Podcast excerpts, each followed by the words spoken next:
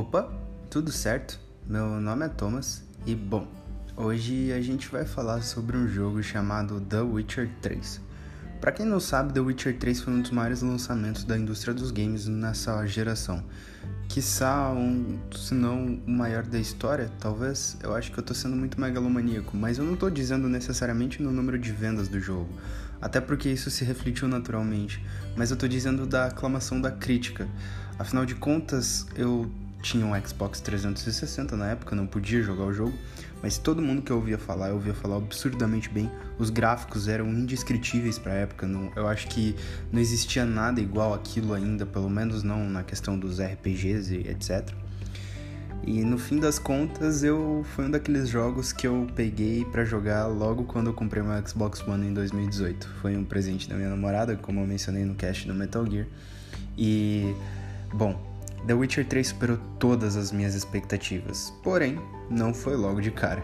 O jogo, na verdade, no começo, eu senti que tinha perdido muita coisa durante a geração. E eu queria correr para zerar os jogos, eu queria zerar o máximo de jogos possíveis, eu queria tirar todo o atraso que eu tinha em anos fora dessa geração.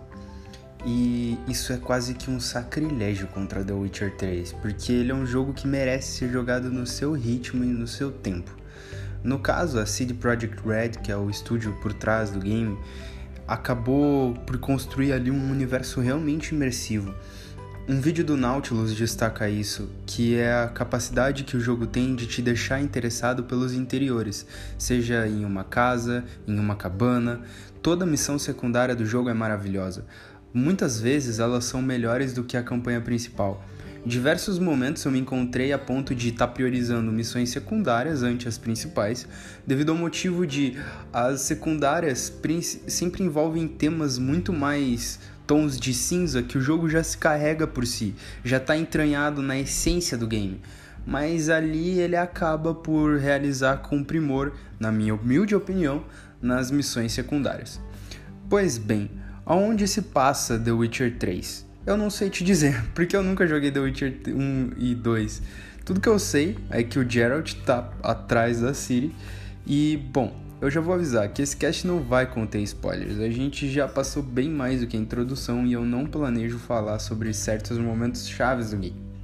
O que eu posso dizer sobre The Witcher 3 é que certamente em muito tempo você enfrenta inimigos que são normais, entre aspas, né? São inimigos que você vai ver repetidas vezes ao longo do jogo, mas pensa que são verdadeiros chefes, porque as batalhas com eles são tão empolgantes e tão épicas. E sim, eu tô falando de você, primeira batalha do Grifo, ou a primeira vez que a gente encontra. Eu não sei se é Gollum um nome, mas é um monstro que a gente encontra repetidas vezes nas cavernas. Enfim, esse jogo é maravilhoso. Ele dá um tom muito humano para as pessoas e até para os não humanos, elfos que o digam. Mas o que eu tô querendo dizer é que as pessoas de The Witcher são muito reais. Elas tra carregam traços muito próprios, características muito singulares. E isso faz com que você se importe de verdade com os personagens. Algo que eu não encontrava. Eu acho que eu, pra ser sincero, nunca encontrei em um jogo de mundo aberto. E é isso que mais me interessou em The Witcher 3. Ele é o jogo de mundo aberto com mais cara de jogo single player linear que eu já joguei na minha vida. E eu não tô falando isso necessariamente pelo fato de o jogo ter uma boa história, mas é pela maneira como essa história te conduz. Ela tem um início, um meio e um fim, e você enxerga claramente isso. Quando você tá no fim do jogo, cara, você sabe que você tá no fim do jogo. É óbvio que a gente, após zerar vários jogos, acabe se acostumando com isso. E bom, é só você ver no How Long to Beat quanto tempo demora um jogo e você se dá conta de quanto tempo você já jogou, que provavelmente você vai ter essa métrica. Acontece que em The Witcher é muito orgânico. Eu sei que eu uso essa palavra demais às vezes, mas nesse caso aqui não é no intuito de banalizar ela. Mas o que eu tô querendo falar é que a experiência em si é tão gostosa que quando você respeita The Witcher e joga no seu próprio tempo, sem pressa, sem ruxar o jogo, você é muito bem recompensado, seja pelas armas que você vai adquirir, pelas armaduras, ou como eu disse, pelas experiências que você vai encontrar. Simplesmente a, a quest, a missão secundária do ferreiro que rola no jogo é brilhante. Ela envolve questões que estão presentes na nossa sociedade hoje em dia. E é muito assustador porque é um jogo na Idade Média. E aí você fala, poxa, Thomas, os desenvolvedores eles estão hoje em dia. É óbvio que isso ia acontecer. Eu sei, só que não é o que a gente espera. Muito mais, muito menos de um jogo de mundo aberto, RPG, a lá Ubisoft The Game. Eu sei, é, não é isso que The Witcher é, mas aos olhos leigos de alguém que tinha recém entrado na geração era o que parecia. E eu fui por uma surpresa muito grata do destino enganado nessa questão. Pois bem, The Witcher, como eu estava dizendo, te faz se interessar pelos personagens. Você por mais que Geralt seja frio, você pode dar um toque de bondade, você pode quebrar códigos de ética dos bruxos, principalmente se você viu a série da Netflix, você sabe do que eu tô falando, para acabar dando traços característicos seus a um personagem que tá ali. Além disso, é, eu não posso dizer muito sobre a Triss, porque a todo instante eu priorizei a Yennefer. E eu acho que fica claro para todo mundo que joga, e se para você não ficou claro, me desculpa, mas cara, aquela história é pra ter Yennefer no final, sério. O Geralt ama ela, ele vive por ela. Ele só não quis ela quando ele se deu por um, uma falta de memória, que pelo que diz o game, foi algum feitiço ou fruto de alguma batalha muito exaustiva, não entendi muito bem. O que eu sei é que sem dúvida alguma o laço entre Geralt e Yennefer, e isso fica muito explícito no final do jogo, é muito mais do que apenas amor. É, são duas pessoas que estão fartas daquilo tudo. Eles já não aguentam mais. É mais ou menos como eu falei sobre Gears of War, saca? Eles estão cansados não da guerra em si, mas da politicagem. E às vezes eles só querem ser normais, ser humanos normais. Eles só querem viver juntos, eles só querem compartilhar histórias, eles só querem às vezes passar um dia inteiro sem fazer nada. Eu acho que é a coisa mais a ponto de humanizar o personagem que eles podiam ter feito. E, bom, é, eu juro, isso não foi um spoiler. Você vai ter que jogar até o final para descobrir o que acontece caso você opte pela Yennefer. E isso é outra questão do jogo. Necessariamente não tem um spoiler fundamental, mesmo que eu te conte toda a minha experiência, porque você pode ir lá e fazer 80% dela bem diferente. Entende do que eu estou dizendo? Além disso, eu acho que é muito bonito o, o, tom de paternidade que é colocado na relação entre o Geralt e a Ciri.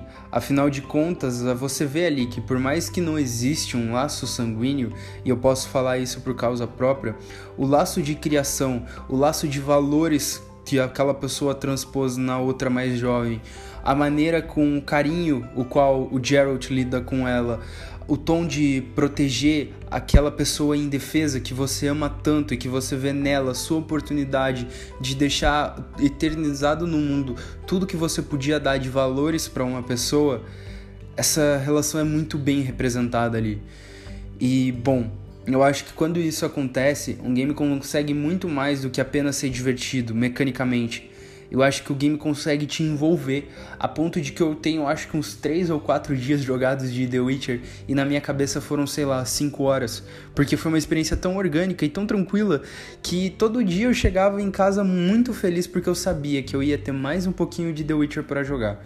E na verdade, eu podia ter ainda mais se eu me focasse em fazer todas as missões secundárias do jogo e não necessariamente as que eu quisesse, e ainda assim fizesse as, du as duas expansões do jogo, que te dão, se eu não me engano, cerca de 40 a 60 horas de gameplay por expansão.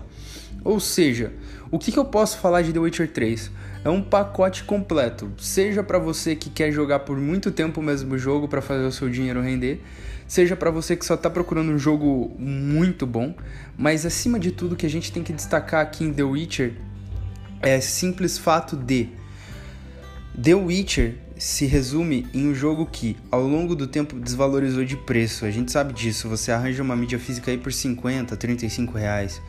Mas, cara, The Witcher jamais vai desvalorizar o seu legado. É aquele jogo que eu brinco que será temporal pro resto da vida.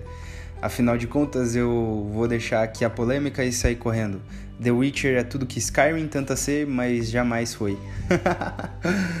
ai ai, os fãs de Skyrim vão dar um rage infinito agora. Mas enfim. Muito obrigado se você acompanhou até aqui. E fica a dica: se você quiser terminar The Witcher depois de ouvir esse podcast, Vai lá no Game Pass e baixa para console que ele está totalmente disponível na faixa. É só você ter pago a sua assinatura no mês e ele vai estar tá lá disponível para download. Enfim, Microsoft paga a gente porque eu acho que eu sou o maior propagador de Game Pass na história da humanidade.